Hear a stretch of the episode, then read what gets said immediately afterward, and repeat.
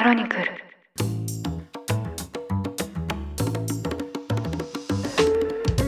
おはようございます。1月12日木曜日ニュースコネクトあなたと経済をつなぐ5分間パーソナリティの新井里奈です。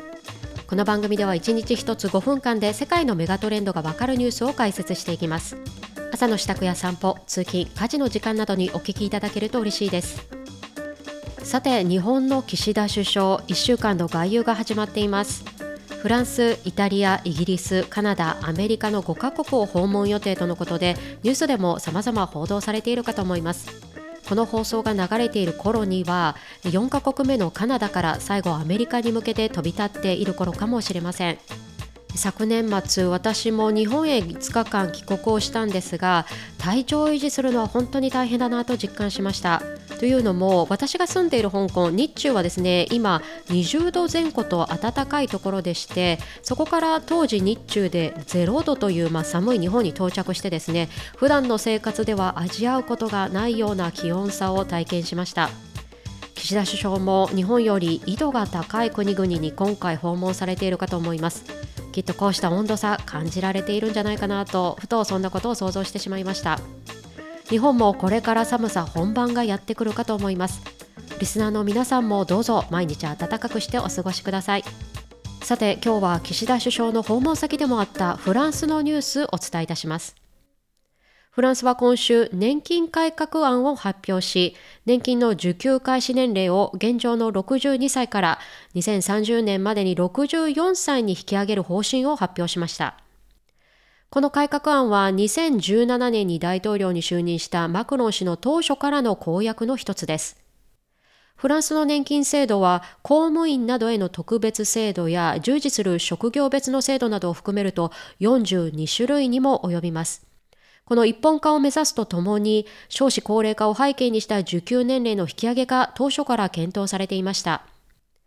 今回発表があった記者会見では、現実を直視することが必要だとボルヌ首相も述べ、フランス人の間で疑問や不安が生じるのはよく承知しているが、説得していきたいと強い決断を示しています。ここで心配されるのは抗議活動の再発です。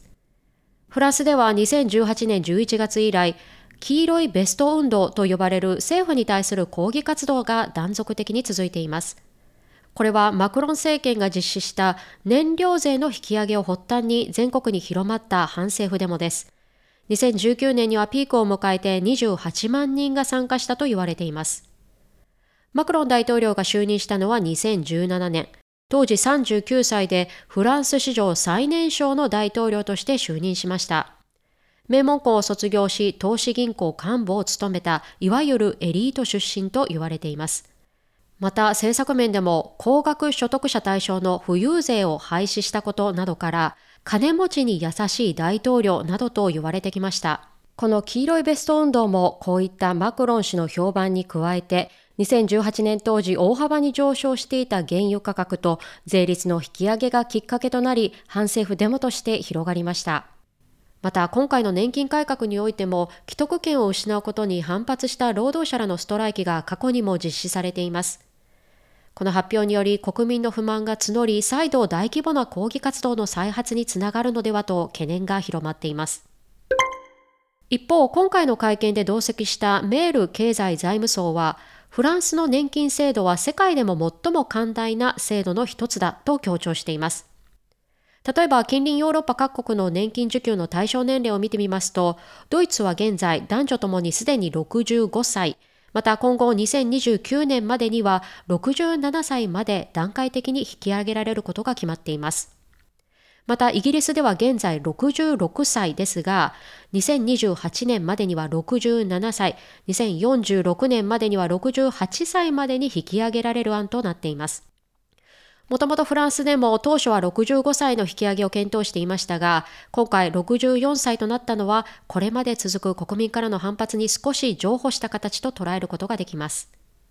現在日本でも原則65歳からが年金受給の対象となっていますが、75歳まで繰り下げることが可能な制度となっており、こうした少子高齢化問題についてはどの国も抱える共通問題となっています。ということで今回はフランスの年金受給開始年齢引き上げについてお伝えいたしました。実は私が住む香港も5人に1人が高齢者というほど人口の約20%近くが65歳以上となっています。近所の公園でも高齢者向けの運動器具も多くあったりして、まあ、そういった公園を利用しているのも半分が子ども半分が高齢者というような印象です。元気に老後生活を楽しんでいるというような方も多くお見かけするんですが一方で高齢者の貧困問題も耳にします。最近のニューヨーク・タイムズの記事でも取り上げられていたんですが高齢化社会が特に進んでいる東アジア日本をはじめとして韓国や中国なども高齢になっても働き続けなければいけない現実というのも多くあるようです。私も両親が共に65歳を過ぎているということもあって世代的にも今後どうなるのか非常に気になる今日のニュースでした。ニュースコネクトお相手は新井里奈でした。番組への感想はカタカナでハッシュタグニュースコネクトとつけてツイッターに投稿ください。もしこの番組が気に入っていただけましたらぜひフォローいただけると嬉しいです。